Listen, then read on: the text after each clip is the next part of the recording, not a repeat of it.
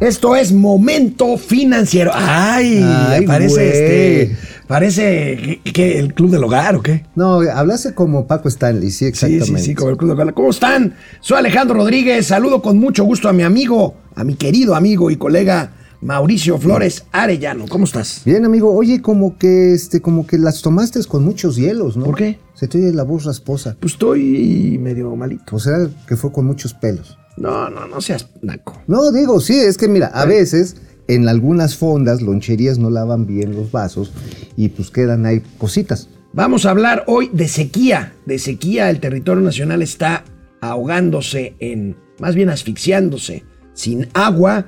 Y bueno, pues interesantes reflexiones de Jonathan Heath, el subgobernador del Banco de México, sobre la inflación. Banco of America tiene un pues, gris panorama a lo que viene en materia de inflación y tasas de interés. Y bueno, pues hablaremos, hablaremos con un experto en seguridad. Vamos a hablar de seguridad por lo que pasó en Querétaro el pasado sábado. Hablaremos con Raúl Sapien, presidente del Consejo Nacional de Seguridad Privada. Nada más de ese tamaño. Consejo Nacional de Seguridad Privada tiene recomendaciones muy importantes, porque no solamente es el fútbol. Hay muchos eventos en los que meten a cualquier paisano, y lo digo sin afanes discriminativos, que los literalmente los agarran de la calle. Y los llevan, vamos a hablar de eso. y los llevan a, a, pues, a Y por supuesto tendremos los gatelazos. Los gatelazos inolvidables, únicos, inmejorables. Esto es Momento Financiero. El espacio en el que todos podemos hablar. balanza comercial, Inflación, evaluación, tasas de interés, momento financiero, el análisis económico más claro, objetivo y divertido de Internet. sin tanto choro. Sí, Y como les gusta, peladito y a la boca. ¡Órale! ¡Vamos, réjete bien! Momento financiero.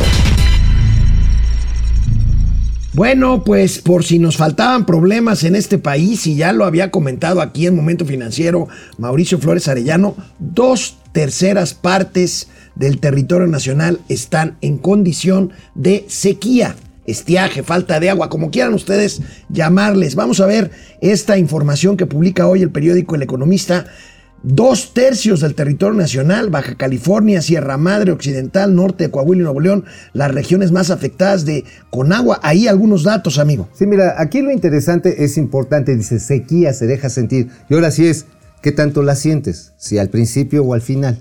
No, no, de veras, porque de acuerdo a, la información oficial del registro de grandes presas, sí está afectado el 9.1% Ahorita, del territorio ahorita ahí nacional. tengo, tengo Ahí los datos que me está, mandaste. Vamos está. viendo primero ahorita 385 municipios ¿a del qué país se debe esto? están en condiciones de sequía moderada y excepcional y 26% fue el déficit de lluvia en el país Ahora. entre el 1 de enero y el 6 de marzo. Ahora, aquí lo que hemos visto es que eh, pues el cambio climático ha hecho que las temporadas de frío no hayan traído, como solían traer, nubes cargadas de agua. Entonces, por ejemplo, también la península de Yucatán, parte de Chiapas y Tabasco está siendo afectada por la sequía. Lugares que habitualmente en invierno había lluvias este, pues, tempranas realmente. A la fecha no ha habido lluvias. Por otro lado, sí tenemos que eh, en las zonas, en las cuencas del centro del país hay sobreexplotación de los mantos freáticos, pero afortunadamente, y bueno, pues para algo debe de servir la infraestructura hídrica, está ligeramente por arriba del año pasado. Pero esto no quiere decir que estamos como para, como para agarrarnos a cubetadas el sábado de gloria, ¿eh? Bueno, vamos a ver la otra parte de la nota del economista y pasamos a los datos que me mandó el buen Mauricio Flores del Grupo Consultor Mercados Agrícola. 66% de territorio nacional, los estados más afectados, Aguascalientes, Sinaloa, Nayarit, Coahuila, Colima, Durango, Jalisco y Zacatecas. De acuerdo con la Conagua, para el 15 de febrero pasado el fenómeno cubría apenas, bueno, no apenas, 56%, ha avanzado 10 puntos Ahora, en un mes, en el último Ahora, hay mes. que ser conscientes, Durango siempre ha sido desértico. ¿Sí viste la película de Rango? Pues sí, Durango, pues Sí. no me digas que es así como, wow, es la selva tropical, no, no juegues. Zacatecas tampoco, pero tiene zonas agrícolas afectadas. Ahora, ¿cuáles son precisamente las presas? Aquí tenemos esta información y esto hay que verlo regionalmente. A mí me preocupa especialmente que no hay suficiente agua. Vean, en el tercer reactivo, el nivel de agua acumulado en las presas del estado de Sinaloa es 29% de su capacidad, lo cual es 26% mayor al del año pasado. El acumulado de agua es vital importancia para el cultivo de riego del ciclo 21-22. O sea, hay más que el año pasado, pero es un tercio. Y el año pasado las, eh, las cosechas no fueron especialmente buenas. Qué, qué bien que captaron más agua.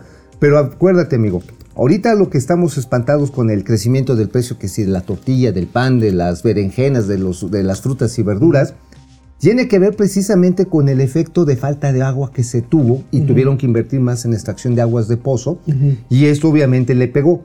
Ahora, hay un poco más de agua, pero está todavía la carencia en los lugares, incluyendo en Sonora. Que Sonora, tú dices, Sonora sí es desértico, sí, pero tiene toda una franja, sobre todo el sur hacia Obregón, que son grandes productores precisamente de. Hay grandes de agrícolas sonorenses. Exactamente. Agra- este, Agroindustrias. agroindustrias, este, Ajá, bueno, la cebada, la cebada, la cebada para la chela, carnal. Si es un problema, que sabes qué es lo que yo veo aquí en esta administración. Bueno, más bien no he visto.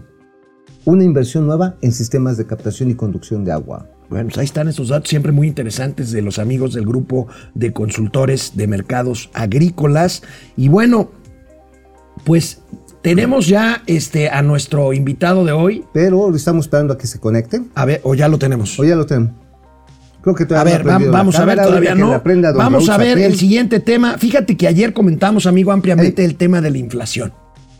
Uh, Incontrolable. eh, ¿Cómo decías tú ayer? Que este vaya madriza o qué, qué pues una, una- la putiza que nos está. Bueno, este. O sea, de- de- o sea, con onda Putin, pero putiniza.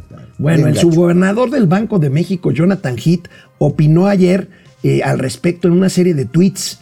Vamos a revisarlos porque es muy interesante que esto lo haga un subgobernador del Banco de México. Dice, la pregunta inmediata es que si pudiéramos pensar que la inflación subyacente llegó a su pico en febrero y pudiera ya empezar a desacelerarse, lo que veo es, que, no. O sea, en otras palabras, la inflación estructural, la subyacente, la que hace el reflejo de los costos, y esto hay que revisarlo. La inflación de, al productor está súper presionada también.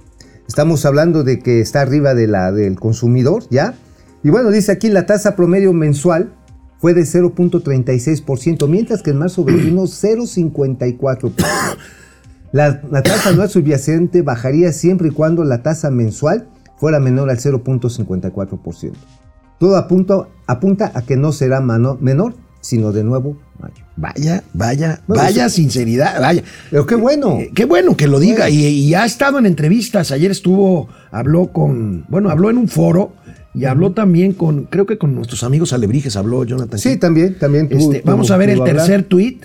Este, no tiene desperdicio. ¿eh? Las tasas mensuales de la inflación subyacente se han acelerado en los últimos tres meses. Todo apunta a que marzo seguirá esta tendencia. Por lo pronto, mi proyección es que rebasará 6.7% en marzo. Bueno, se está viendo la presión que hay en los combustibles, ineludible, y también de los alimentos, que como lo platicábamos, no solamente están jalándose por el alta presión que hay en la guerra en Europa, sino también por los problemas de lluvia y de producción en México, pero también en otros lugares. En Argentina también hay una reducción en la producción. En Sudáfrica han tenido problemas, son grandes productores de maíz y de trigo, y que por lo tanto los precios están presionándonos durísimo. ¿Qué A más ver, dice? ¿Qué más Jonathan? dice el buen Jonathan Heath? Dice, Aquí tenemos, amigo. finalmente tenemos que meter a la ecuación el impacto inflacionario del conflicto bélico de Sin Rusia, duda. si bien difícil de anticipar, pero que claramente será al alza. Y el cierre de este hilo de Jonathan Heath, insisto, pues remata, remata con broche de oro o con broche de presión, diría yo, porque vamos a ver el último tweet de este hilo que subió ayer Jonathan Heath. ¿Lo tenemos? A ver, dice, Aquí está, conclusión. Panorama de por sí complicado. La inflación elevada será más persistente de lo que habíamos anticipado, tanto en México como en el ámbito mundial. pues mira, más vale ser sinceros. O sea, neta. Ahora, a ver, a ver, Voy a adelantar, voy a spoilear un gatelazo. Un gatelazo es lo que decía hace dos meses ¿quién? Gerardo Esquivel, otro subgobernador. Ah, otro Ahorita lo vemos en Ajá, los lo gatelazos. Pero mira, nada más quiero decir, hoy en la mañana, nuevamente, en su mañanera, el presidente dice, es que sí hay preocupación por la inflación, pero tenemos cómo defendernos. Nos va a ir bien. Mira, yo entiendo que como un director técnico de un equipo, pues echas porras a tu equipo, ¿no? No puedes decir, ya nos cargó el payaso. Pero sí tienes que ser sincero, hermano. Pues sí, Porque ahora, por, por un lado, hablamos nada más de los precios al consumidor. Ayer también salieron los precios al productor, no alcanzamos a comentarlo con ustedes. Veamos esta gráfica en donde se cruzan o se comparan eh, pues lo que es la inflación, eh, los precios al consumidor con los precios Ahí está. Mira. con los precios al productor este, que es la línea roja, que también están hasta las nubes. Es lo que te decía, amigo, ya lo había rebasado desde diciembre de, del 2000, bueno, ya desde principios del 2021, la inflación de productor va arriba de la del consumidor. O sea, hay una fuerte presión, una contención de costos durísima sobre el precio final que llega a, las, a los que consumimos. O sea, no nos la han dejado caer completa. No, la, no nos la han dejado caer completa. O sea, esto implica que las empresas tienen que sacrificar margen de ganancia, capacidad de inversión, capacidad de contratación de personas. Pero obviamente, si no la dejan caer todas, pues matas el consumo. Y bueno, amigo, para terminar con este tema y antes de ir con, eh, con nuestro experto en seguridad, eh, Banco of America, que es la institución que más bajo pronóstico tiene para la economía mexicana de todos, 1.5% para 2022, prevé ya de plano una estanflación. Prevé que la inflación este año cierre en 6%, que sería altísimo, y una tasa de interés de 9% pues ya, a ver, no somos pitonizos ni nada por el estilo. Pero se los dijimos. Pero se los dijimos. Les dijimos, señores, se está configurando un escenario de estanflación. Es peor de lo que se oye. E insisto, aquí ya no hay que aplicar paños tibios, amigo. Aquí ya no es, ay, vamos a hacer un plan de reactivación. No, no. Se tienen que tomar acciones de contención para evitar la pérdida de empleos, para evitar mayor erosión sobre el poder adquisitivo. O sea, realmente la situación sí está bien Bueno, pues y a propósito de lo que pasó el sábado pasado en el estadio La Corregidora de Fútbol en Querétaro, tenemos el gusto de saludar, amigo, ¿por qué no lo presentas tú? Ah, Porque, pues... El presidente del Consejo Nacional de Seguridad Privada que agrupa a las empresas serias, a todas aquellas que están registradas ante la Secretaría de Gobernación, que tienen protocolos de seguridad. Tenemos a Raúl Sapien, la verdad, muchas gracias Raúl que estés aquí con nosotros en Momento Financiero. Y platícanos, este, pues, ¿qué tipo de empresa era la que estaba ya en, Querétaro? Esta que tiene el nombre de película K9. K, 9 K9. K9. K9. Bueno, pues antes que nada, muy buen día. tengan un gusto saludarte, Mauricio, Alejandro. Gracias por esta invitación. Un cordial saludo también a todo nuestro público espectador. Gracias. Y bien, como comentamos, fíjate que primero me gustaría por eh, iniciar que esta empresa que desempeña servicios de seguridad privada ha sido una empresa que estuvo constantemente mm, prestando servicios para ciertos eventos públicos, eh, eventos masivos, feria, bailes, etcétera. Es una empresa de carácter eh, estatal, únicamente tiene un registro a nivel estatal, obviamente ante el organismo regulador que es el Estado de Querétaro, y bueno, desafortunadamente el principal problema que vemos y de donde surge desafortunadamente esta mancha, porque debo de aclarar que no todas las empresas de seguridad privada, no todos los empresarios de seguridad privada eh, trabajan de esta manera o incluso llegan a violentar, a violar, a quebrantar sus procesos y procedimientos internos, que muchas de ellas los tienen perfectamente establecidos. Incluso muchas de ellas llegan a destinar millones de pesos en la capacitación de los elementos que van a prestar el servicio. Pero ahora entramos, si me lo permiten, en materia. Ah, específico. Primer tema. ¿La empresa estaba registrada? Sí, correcto, estaba registrada y sí tenía un, registro. Esta empresa está a nombre de una persona física, es decir, la autorización está a nombre de una persona física. Eh, Susana creo que se llama, ¿no? Se llama Susana, eh, he compartido con anterioridad el link, es información pública, es una página pública eh, de la Secretaría, en donde hay un banco de datos de empresas que prestan servicios en el estado de Querétaro y, que están autorizadas para tales efectos. La problemática inicia cuando desplegan ellos unos panfletos, unas papeletas, ¿verdad? Eh, literalmente fuera de todo protocolo de capacitación y bajo eh, los esquemas regulatorios, en donde solicitan horas antes del encuentro de este partido el reclutamiento de personas para cuidar ese partido de fútbol. ¿Cómo? ¿Horas antes? Horas antes así dijeron, a ver, vente tú, Pancho, Pánfilo, vénganse aquí a cuidar el partido de fútbol, así literalmente. Efectivamente, horas antes, te esperamos este sábado 5 de marzo. Hijo. En el Estadio Corregidora. No, bueno. A las 11.30 AM. No, bueno. En el estacionamiento. Ahí te vamos a reclutar, ahí te vamos a pagar tus 300 pesos al finalizar el evento. Y lo único que quieres, eh, eh, lo único que tienes que, traer contigo es tu INE, venir vestido de color negro, no contar con antecedentes penales y ser, obviamente ya sería el colmo, ¿verdad? Ser mayor de edad. ¿Esto a qué nos conlleva? Que ese personal no estaba previamente capacitado, adiestrado, entrenado para ir a cuidar un evento masivo en donde además ya se había especulado, ya se había analizado que podría haber convergencia entre ambos equipos. Claro. Oye, y Raúl, pero ¿de quién es responsabilidad contratarlos? Porque yo he escuchado al gobernador Curi, al secretario de Seguridad Pública, que se lavan las manos. Dicen, no, no, era un evento privado y nosotros no teníamos que meternos, pero pues finalmente es un evento donde va gente y es de carácter público. De una manera muy respetuosa, yo difiero del comentario que hace el señor gobernador del estado de Querétaro y les voy a comentar justamente por qué. Ellos como autoridad, eh, Secretaría de Seguridad Pública, a través de la Dirección de Seguridad Privada del Estado de Querétaro, es quienes regulan a estas empresas. Entonces hoy no podemos también voltear a decir, ah, bueno, nada más fue culpa de la empresa de seguridad privada porque era un evento privado. Sí, efectivamente. El estadio es una propiedad privada. El evento era privado. el, eh, perdón, la propiedad es privada, pero el evento es de carácter público. Sí. El acceso es de carácter público. Pagando un boleto, no quiero decir que sea gratuito. Pagas un boleto, pero el evento es público. Pongamos el ejemplo y volteemos a ver qué sucede en las plazas comerciales en el estado de Querétaro. Son propiedades privadas, definitivamente, son inmuebles privados, pero el acceso a esos establecimientos es de carácter público. Claro. Ahora, normalmente, ¿cómo se trabaja y se debe de trabajar? Si tu Secretaría de Seguridad Pública regulas a la seguridad privada y además jurídicamente se manifiesta que la seguridad privada forma parte de la seguridad pública, ¿Qué se debe de establecer? Un control y un mecanismo con la debida comunicación y protocolos de actuación para que yo al interior del estadio tengo a mi cargo la seguridad, porque es un evento público, pero privado en un, edificio de, propiedad privada, en donde yo fui contratado previamente por esta empresa, por el estadio, para llevar a cabo la seguridad.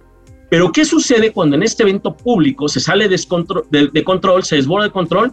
Inmediatamente tendría que haber estado bajo un esquema y protocolo de comunicación y de actuación coordinado lo público con lo privado, definitivamente. Totalmente. Eso no sucedió. Lo que pasa, Raúl, corrígeme si estoy mal, pero eh, me parece que no es lo mismo, y más tratándose de un evento masivo, no es lo mismo contratar vigilancia que contratar seguridad. Creo que la diferencia está, como dices tú, en simplemente tener ahí, pues, vatos que se van a ganar 300 pesos por estar ahí, pues, echando un ojo, no sé a qué, y o tener expertos coordinados por, por, por, eh, por, por responsables que ejercen protocolos en casos muy, muy, muy específicos en un manual de procedimientos.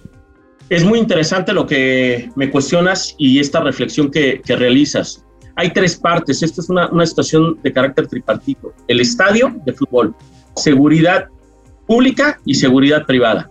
Los tres, este, este andamiaje, tendrían que haber estado coordinados. Tendría además que haberse trabajado, porque es una máxima en materia de seguridad pública o privada, pues es una seguridad pública y su función es prevenir los delitos. Claro. Se tendría que haber hecho un análisis de riesgo anterior al evento, tener focalizados cuáles son esos grupos eh, radicales que pueden llevar a cabo actos vandálicos y empezar a generar el intercambio de información, incluso horas antes de que inicie el, partido de fútbol, ¿no? Tendríamos que voltear a ver también si el estadio está dando cumplimiento cabal a las medidas eh, de protección que dicta eh, protección civil del estado de Querétaro. Hay que ver si cumplió también con todos estos requisitos. Hay que conocer a fondo, es decir, faltan muchas cosas que las autoridades nos tienen que esclarecer justamente. Muy interesante. Eh, los temas tecnológicos. No es posible que en un estadio de fútbol con una afluencia de más de 34 mil, 34 mil espectadores se carezca de sistemas tecnológicos de videograbación, de reconocimiento facial, para poder realmente generar una imputación y me refiero ahora no a la fiscalía. No había cámaras, no, había cámaras de seguridad. Pues no. Bueno, lo estamos viendo al menos, eh, y si hubo, no funcionaba, no eran insuficientes, porque hoy eh, los resultados que está viendo justamente de lo que nos está anunciando la Fiscalía del Estado de Querétaro eh, es relacionado con denuncias anónimas, con lo que se ha identificado en fotografías en redes sociales. Híjole. O sea, qué grave que se identifique a la persona que cometió eh, la serie de delitos que se le están imputando a través de la denuncia, bueno, eh, de la denuncia anónima de redes sociales. Más aún, la señora que lleva a su propio hijo a ponte a disposición de la autoridad, ¿no? Pues sí. Oye, Raúl, en este sentido, ¿qué tipo de protocolo se necesita, por un lado, para que una empresa patito, que yo lo veo así con lo que estás diciendo, este, pues no ponga en riesgo a un negocio y a los asistentes a un negocio? No se necesita un registro federal y una comprobación de capacitación y que pasan todas las pruebas de control, porque, pues lo que decía Alejandro, no es lo mismo poner vigilantes a poner seguridad. Es muy interesante también. Tuvimos una experiencia en el Consejo Nacional de Seguridad Privada en donde en un municipio de otra entidad federativa, al azar, al azar, ¿Sí? y bajo un esquema de sorteo, sin ninguna revisión previa, solicitaron justamente la presencia y que se pusieran a disposición X cantidad de elementos de seguridad privada para poder llevar a cabo el cuidado y la salvaguarda de un partido de fútbol. Gravísima esa omisión, ¿eh? Y por parte del organismo regulador a nivel municipal. Déjenme decirles por qué. La seguridad privada, como tal, engloba muchas funciones en materia de seguridad privada, es decir, en el desempeño de sus funciones. Y existen varias modalidades. ¿Qué quiero decir con esto? No puedes mandar a elementos de seguridad privada que han sido capacitados para el monitoreo de sistemas de videovigilancia a cuidar un partido masivo no. de, Claro de- que de no. fútbol. No, No no. puedes mandar a un elemento de seguridad privada que ha sido capacitado para el traslado de valores y que además está capacitado en el manejo de armas para manejar un evento masivo en donde hay menores de edad, donde hay, hay, Son cosas eh, diferentes. personas de la tercera edad y, y es un evento masivo, definitivamente. ¿Qué sucede y qué problemática existe? Retomo otro comentario que hace el señor gobernador. Se ha cancelado el registro de esta empresa de seguridad priva- privada. Ah, pues qué padre, ¿no? Qué padre. Ya no, Ya. tú- ya no No tienes fuiste responsabilidades, qué buen pedo. Mauricio, no fuiste preventivo, fuiste reactivo, pero ahora viene la gran interrogante. ¿Lo cancelaste dónde? En el ámbito territorial de tu Donde, estado, donde en tenía el registro. Nada más, pero mañana esa empresa puede trabajar en el estado de Guanajuato, en el estado de México, en el estado de Morelos, bajo la el mismo principio de violentar los protocolos de actuación y de capacitación que no tienen, porque no puedes capacitar definitivamente a una persona que la citas a las once y media de la mañana. Ni siquiera esa gente estaba registrada ante el organismo regulador. Ojo, Pues muy ¿qué se necesita? ¿Y en qué estamos trabajando a través del Consejo Nacional de Seguridad Privada? Uno, debe de existir un registro nacional de empresas de seguridad privada. Perfecto. Debe de existir un registro nacional de todos y cada uno de los elementos que se desempeñen en funciones sí. de seguridad privada. Así es. En base a esta base de datos, el intercambio de información entre la federación y los estados de la República determinarán las cancelaciones, sanciones, amonestaciones, lo que haya lugar para las empresas de seguridad privada que no cumplen con sus procesos, procedimientos, protocolos de actuación, de capacitación, de registro de su personal y también cumplimiento de sus obligaciones fiscales y de aportaciones de seguridad social. ¿Cómo se hace esto? ¿Cómo se logra esto? Eh, Mauricio, Alejandro, ¿Con qué? a través de la creación de algo que es necesario para nuestro país, necesario para la sociedad y necesario para este sector empresarial. La creación de una ley de carácter general en materia de seguridad privada, en donde además, y gracias a la voluntad política, hay que reconocerlo, al trabajo eh, realizado con la Cámara de Diputados de la legislatura anterior, Ujú. la buena voluntad política también y esa apertura a escuchar a este sector por parte del secretario de subsecretario de Seguridad y Protección Ciudadana, Ujú. eh, me refiero a nivel federal, se logró una reforma constitucional muy importante en donde se da un término de 180 días para que se emita una ley de carácter general. Hoy, desafortunadamente, este término ha vencido, no quiere decir que ya no se pueda hacer, y estamos en espera y estamos apostándole a que en este periodo ordinario de sesiones podamos dotarle a nuestro país, a la sociedad y a este sector esa ley general en materia de seguridad privada, para que todos los estados adopten este marco normativo de carácter general y no legislen ni a su conveniencia, Claro. ni mediante monedas de cambio, ni Cochupos. con sentidos asimétricos entre ellos. Porque Ojalá, esas son las consecuencias, o- desafortunadamente. ojalá y eso suceda, Raúl Sapien, antes de que tengamos un evento tan lamentable como el que vimos.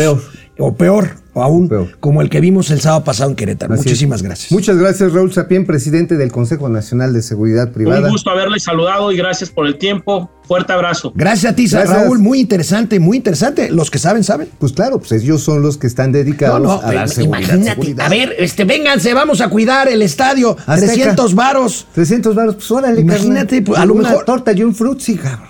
A lo mejor hasta alguno de estos muchachos que cobraron 300 pesos, a lo mejor también le entraron a los... A los A- bueno, a los, no hay este- imágenes de que estos los que quitaron los las puertas para que se metieran a la barra donde estaba donde estaba la porra de este del Atlas. Pues ellos son los, muchos de los que lo quitaron. Bueno, vamos a comentarios porque ya nos pasamos y ya están Qué ahí. interesante entrevista, Muy ¿eh? interesante, muy interesante. Sí, sí. Cada vez pues- hacemos mejores entrevistas. Pues ¿eh? sí, carnal, digo, pues por algo, por algo hasta Bueno. nos andan ahí correteando. Vamos a los comentarios.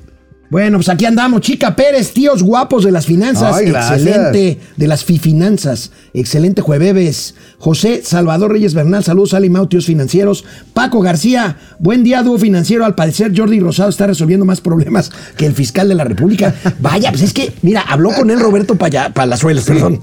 Y este, y habló con él Luis de Llano, que fue lo que hizo que, Sa- que Sasha Ajá. lo denunciara. Sí, este, claro.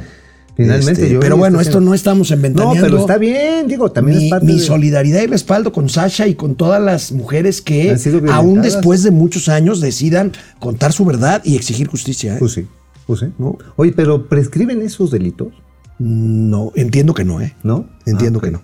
No, pues Habría que consultar a ver si un abogado nos ayuda. este, A entenderle, ¿no? A ver si nos estás viendo, abogado César Roque.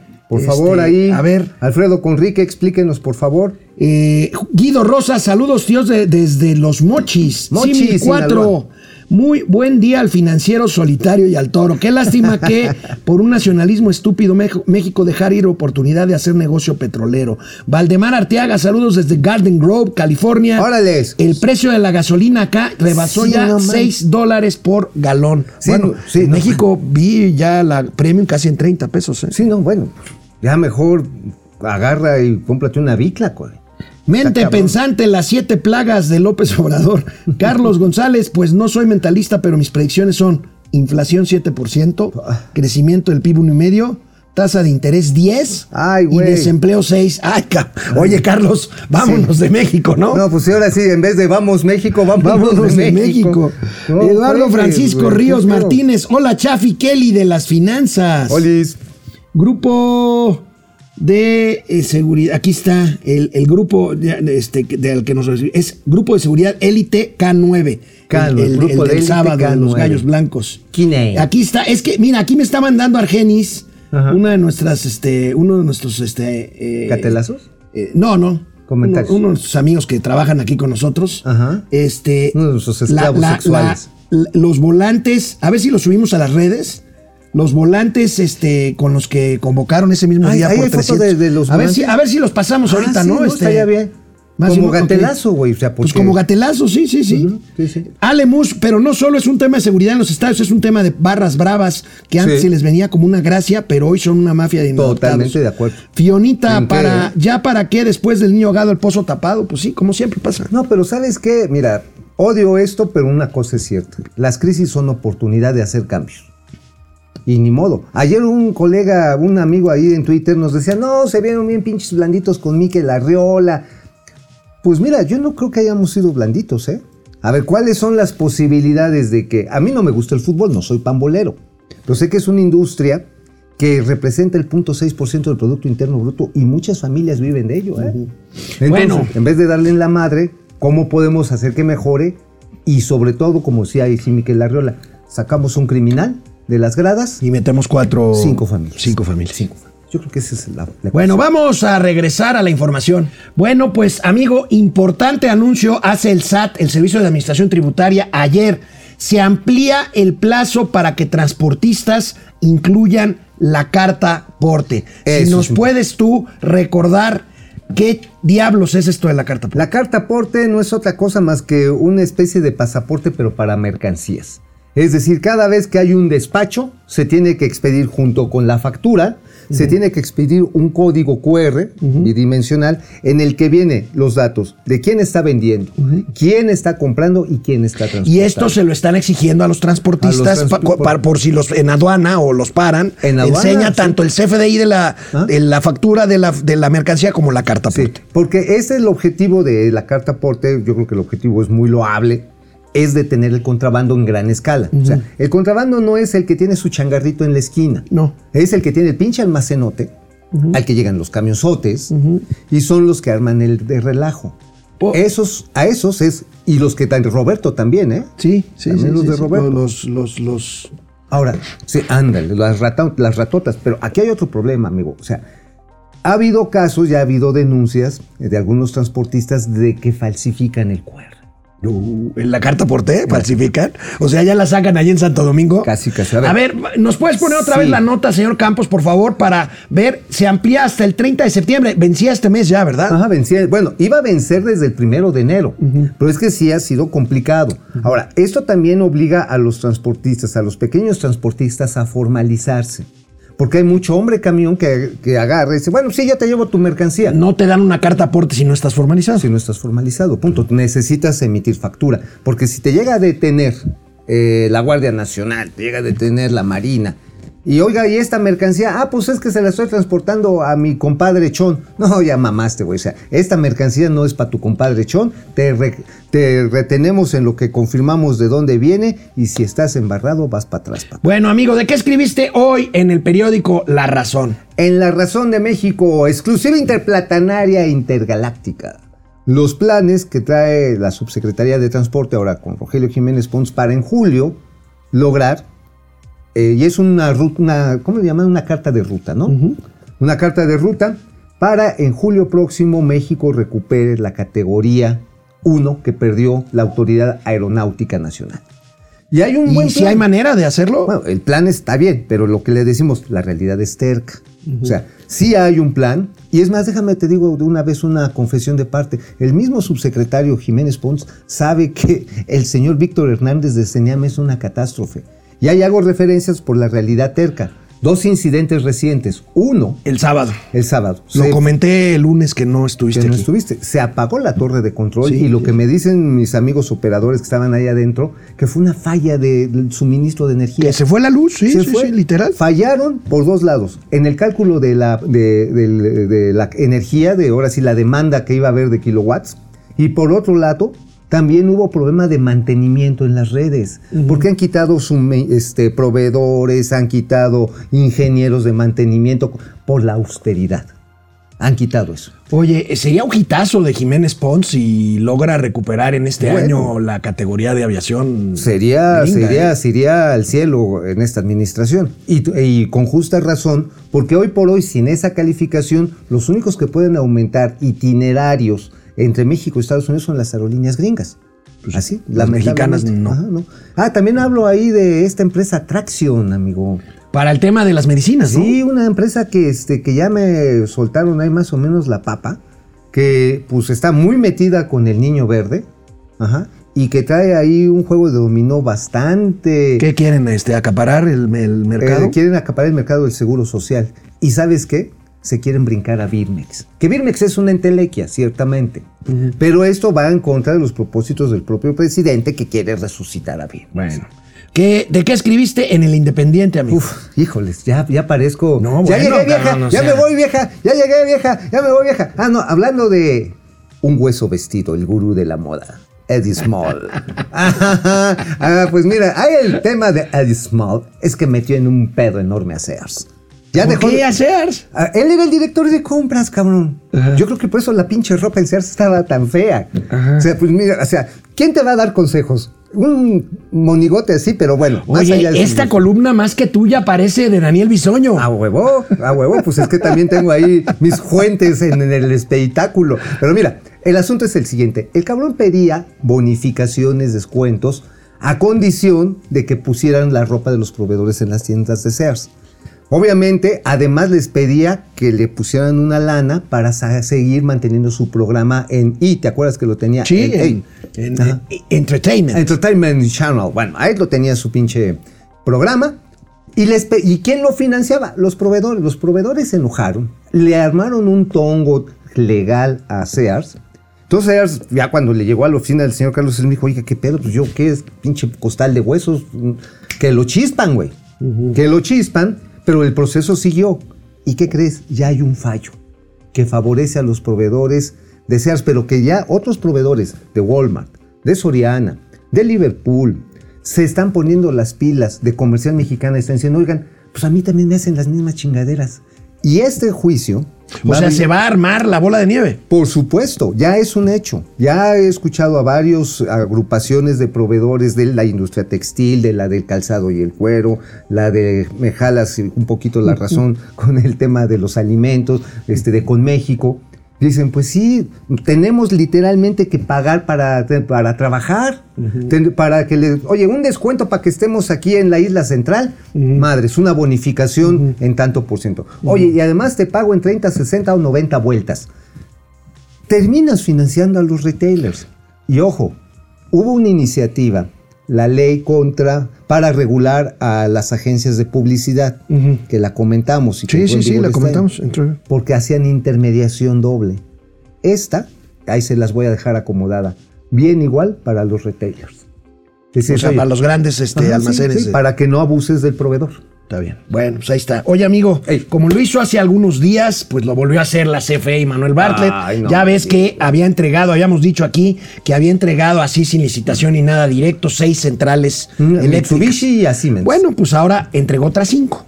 Pues para ir, eh, Ah, mira. ahí está, Ah, para ir madre, este. Por 1.735 millones. Pues ahí nomás. Ajá, ¿no? al sistema Vamos a ver de cuáles se tratan. Ujú, por favor. Ahí está. El Saus, Dos. Salamanca, San Luis Potosí Mexicali Oriente, y Parque Industrial. Parque Ahí Industrial. está. Pues ahí está, mira, pues, ¿para qué licitar, cabrón? A ver, dicen, pues, ¿por qué si nosotros somos diferentes?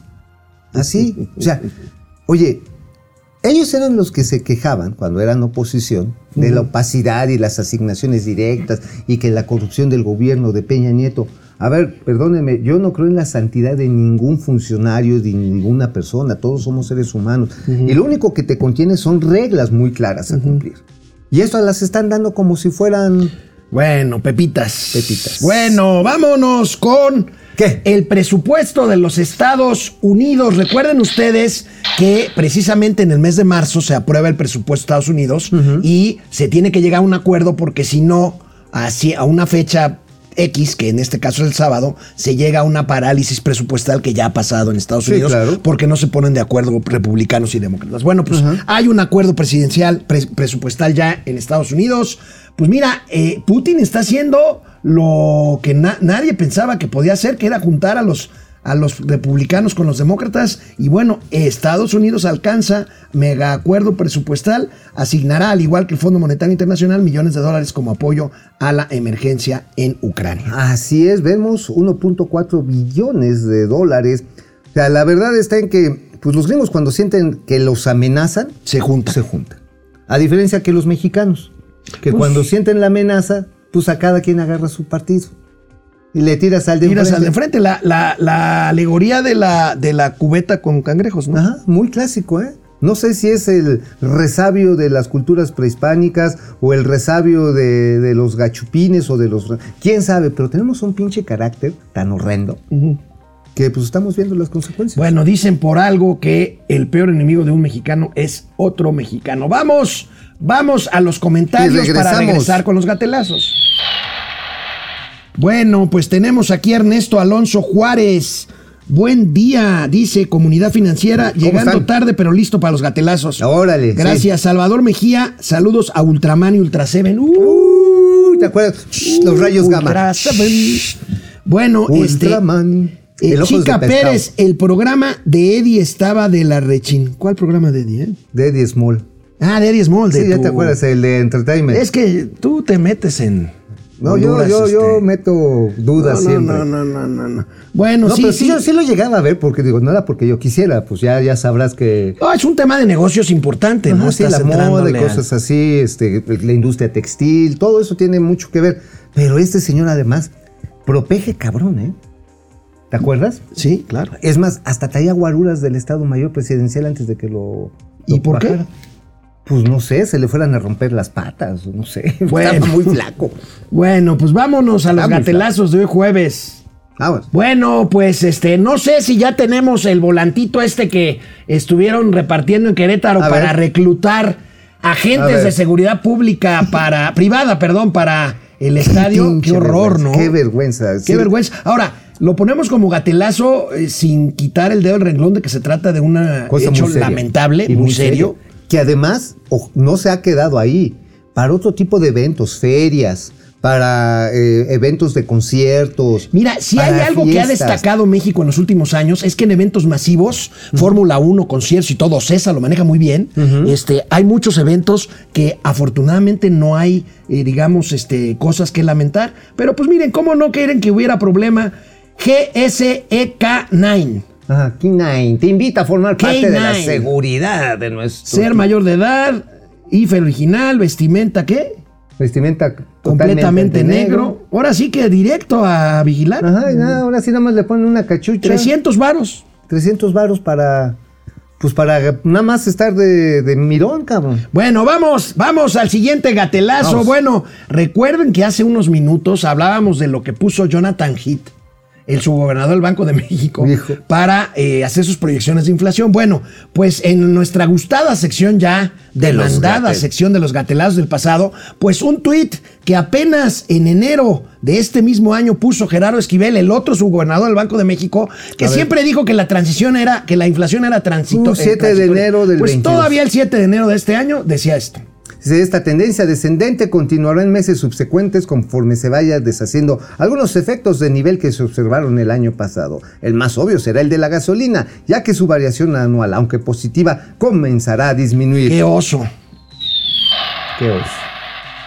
Bueno, digo, Mira, un gran economista, doctor en economía, que ¿sabes fue mi qué? jefe y que fue secretario de Estado, Sí, oye. me dijo, lo peor que pueden hacer los economistas es hacer pronósticos sobre factores económicos, porque lo más probable es que se equivoquen. y sobre todo en energía. Porque ya, la ya los precios del petróleo venían muy, muy, muy acelerados. Gerardo va a alegar que la guerra y que no se sabía y que... eh, o sea, sí, pero me agarraron otra, durmiendo. otra cosa que tiene que hacer un banquero central es la prudencia. ¿eh? Sí, no irte de, de bruces. Eh, Bueno, y pues ahí está el gatelazo de... Ay, Gerardo. Bueno, a un- ver. me van a perdonar, pero me puse tierno, tierno. Ay, ay. Un gatelazo, un gatelazo. Muñeco, muñeco. Un gatelazo infantil que no tiene desperdicio. Amo y amaré por siempre a esta hermosa niña. A ver. ¿Qué me acabas de preguntar de la, de la piñata? Las piñatas las rompen. ¿Pero qué me dijiste? ¿Que el que no rompe la piñata qué? Pierde el camino. El que no rompe la piñata pierde el camino. Pues yo creo que sí, mi amor. Le mandas ese, es, es, ese, me, ese, ese video Habla bien. Me parezco al peje. Hija de tu madre. no está hermosa, güey. Ay, mi niña. Hermosa. Qué barbaridad, bueno. Está, está de poca madre. Bueno, Oye, la sé oye, que. No vayan a vetar a la niña. ¿eh? No, no, no, no le vayan a echar a este. Y, va- vaya- al SAT. y van a decir, ¿cuánto gana esa niña? A ver, este, mañana va a salir, van a salir a decir cuánto Vilchis. gana esa niña. Y Vilchis No, va a decir. ya, ya, ya. La secretaria de Cultura, Alejandra Frausto, pues fíjense que platicó hoy en la mañanera de cómo le dejaron la residencia oficial de Los Pinos. A ver, Claustrum, lánzate.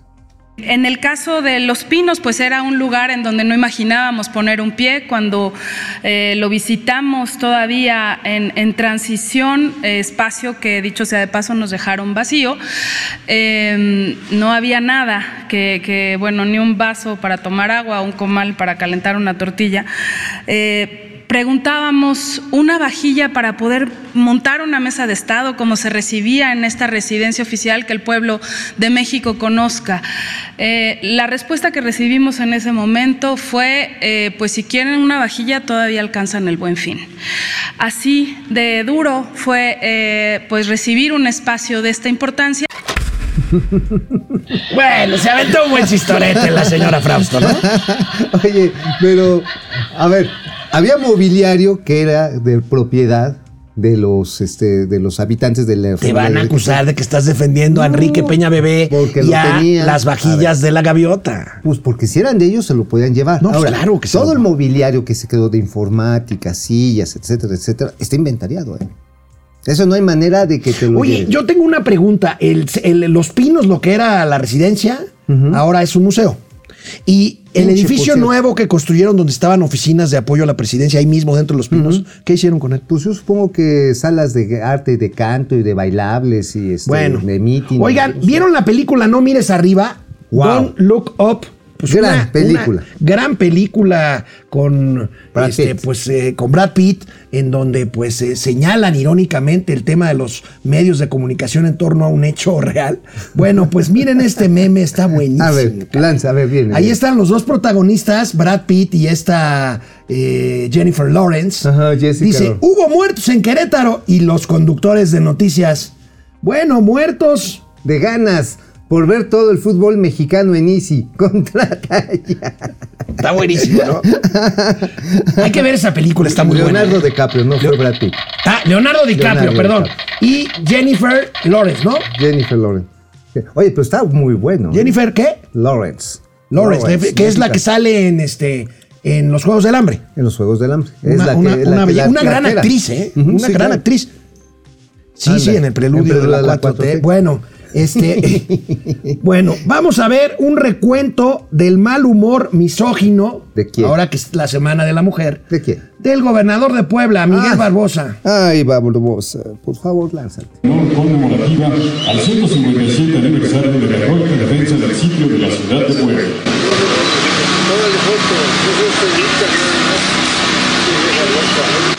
aun cuando tengamos cubiertas las 49 acciones y las 158 recomendaciones o al revés.